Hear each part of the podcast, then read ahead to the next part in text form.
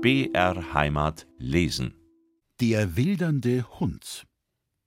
Der Grünberger Beni, ein sehr angesehener Bauer von Hartering, hatte einen Hofhund. Es war ein großer Schäferhundbastard, ein vorzüglicher, scharfer Hofwächter, der jeden Einbrecher in seine Einzelteile zerlegt hätte. Deshalb hatte der Bauer auch an seinem Gartentürl ein Schild angebracht mit der Aufschrift Vorsicht, bissiger Hund. Leider aber hatte dieser Köter die unangenehme Eigenschaft, dass er immer, wenn er entwischen konnte, schnurstracks in den Wald lief und wild hetzte.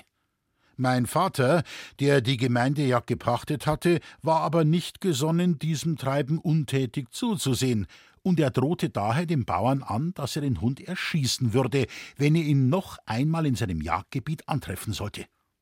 Der Grünberger versprach zwar, dafür zu sorgen, dass sein Rex nicht mehr streunt, aber einige Tage später war der Wilderer doch wieder im Revier. An diesem Tag hatte der Hund jedoch noch einmal Glück, denn er war gerade noch rechtzeitig im Gebüsch verschwunden, bevor ein Schuss abgefeuert werden konnte. Jetzt wurde es meinem Vater aber zu dumm, und er ging zum Bürgermeister, um sich zu beschweren.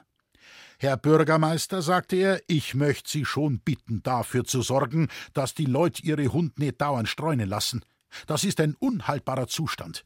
Dem Grünberger sein Drum Wolfshund treibt sich dauernd im Revier herum, obwohl ich den Mann jetzt schon zweimal gewarnt habe. In den letzten drei Wochen habe ich zwei gerissene Rehe gefunden. Ich werde von jetzt an jeden Hund, den ich im Revier antreffe, unweigerlich erschießen. Der Bürgermeister, ein biederer Bauer, sah das ein. Ja, da haben Sie wirklich recht, Herr Forstverwalter. Das geht wirklich nicht. Ich werde dafür sorgen, dass das aufhört.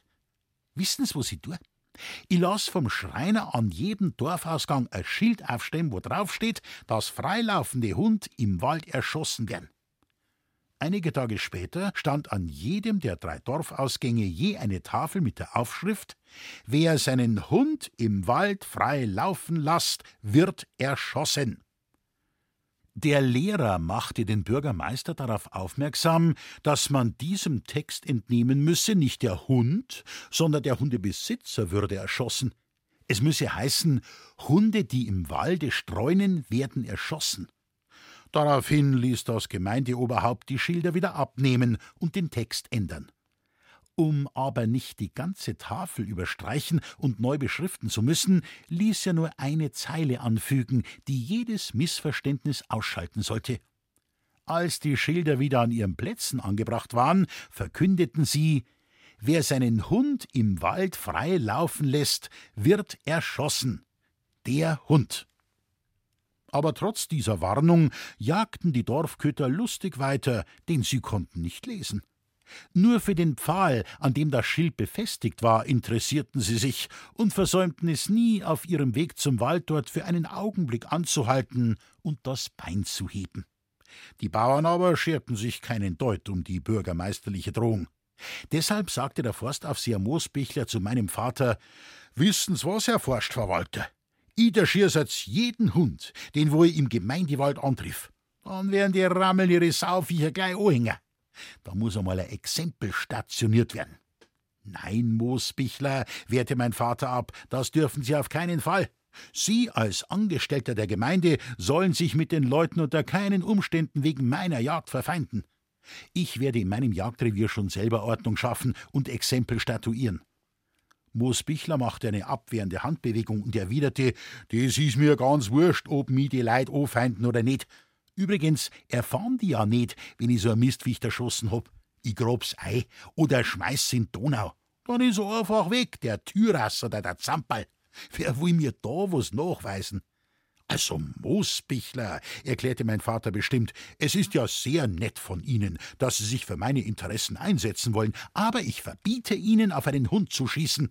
In Ihrem eigenen Interesse verbiete ich Ihnen das. Ich schieße die Hund schon selber ab, denn ich bin auf die Gemeinde nicht angewiesen. Eines Tages nun jagte der Wolfshund des Grünbergers wieder und hatte das Pech, meinem Vater schussgerecht vor die Flinte zu kommen.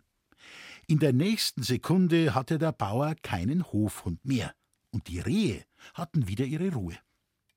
An einem Samstagabend, an dem auch Moosbichler im Dorfwirtshaus ein paar halbe Bier trank, hörte er, wie am Nebentisch der Grünberger fürchterlich über den Forstverwalter schimpfte, weil er ihm seinen Hund erschossen hatte.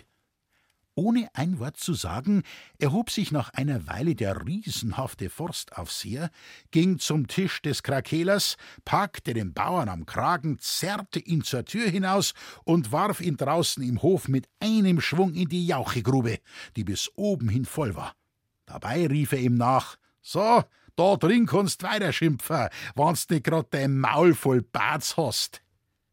Mein Vater hatte dann alle Hände voll zu tun und musste seinen ganzen Einfluss geltend machen, damit diese Geschichte für den treuen Moosbichler keine schlimmen Folgen nach sich zog.